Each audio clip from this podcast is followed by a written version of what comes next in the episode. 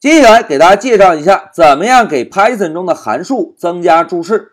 同学们回顾一下，注释的作用可以方便我们快速的理解和阅读代码，对吧？那当我们在开发时定义了一个函数之后啊，通常呢会给这个函数增加一个注释。增加注释之后，无论是我们自己也好，还是其他阅读我们代码的人也好，都可以非常快速的了解到这个函数能够提供什么样的功能。但是呢，在 Python 中啊，要给函数增加注释，格式是有特殊要求的。来，让我们回到 Pycharm，同学们。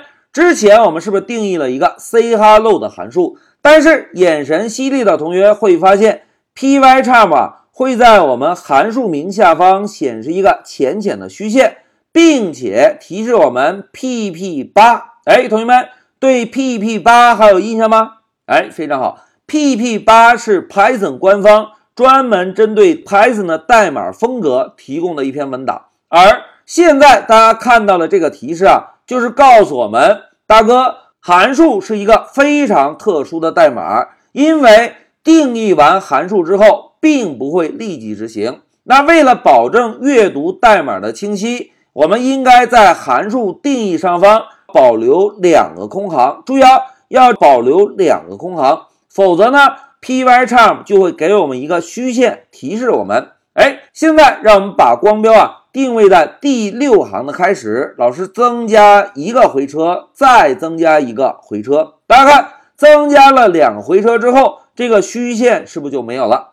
但是，但是，但是，同学们看，之前我们学习的单行注释就是用来说明代码的。但是呢，根据 PEP 八的要求，是不是函数定义上方要保留两个空行？那现在同学们感觉一下，如果我们把函数的注释距离函数的定义有两个空行，在阅读的时候是不是就非常不方便了？那怎么样来编写函数的注释呢？哎，关键点到了，同学们看啊，现在老师啊把光标放在函数名的下方，增加一个缩进，然后呢连续输入三个引号，注意啊，连续输入三个引号，同学们，这三个引号是不是我们之前学习的？多行注释，对吧？老师呢，在这里给函数增加一个注释，打招呼。好，增加完成之后，同学们注意啊，现在老师使用的方法啊，就是在 Python 中专门给一个函数增加注释的方式，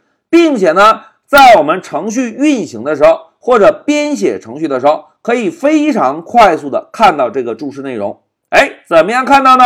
同学们看啊。现在老师啊，把光标放在第十八行，第十八行是不是来调用这个函数？如果我们在调用函数的时候，希望快速的知道 say hello 这个函数到底在干什么？现在注意啊，老师把光标放在第十八行，然后选择菜单中的 view，也就是查看。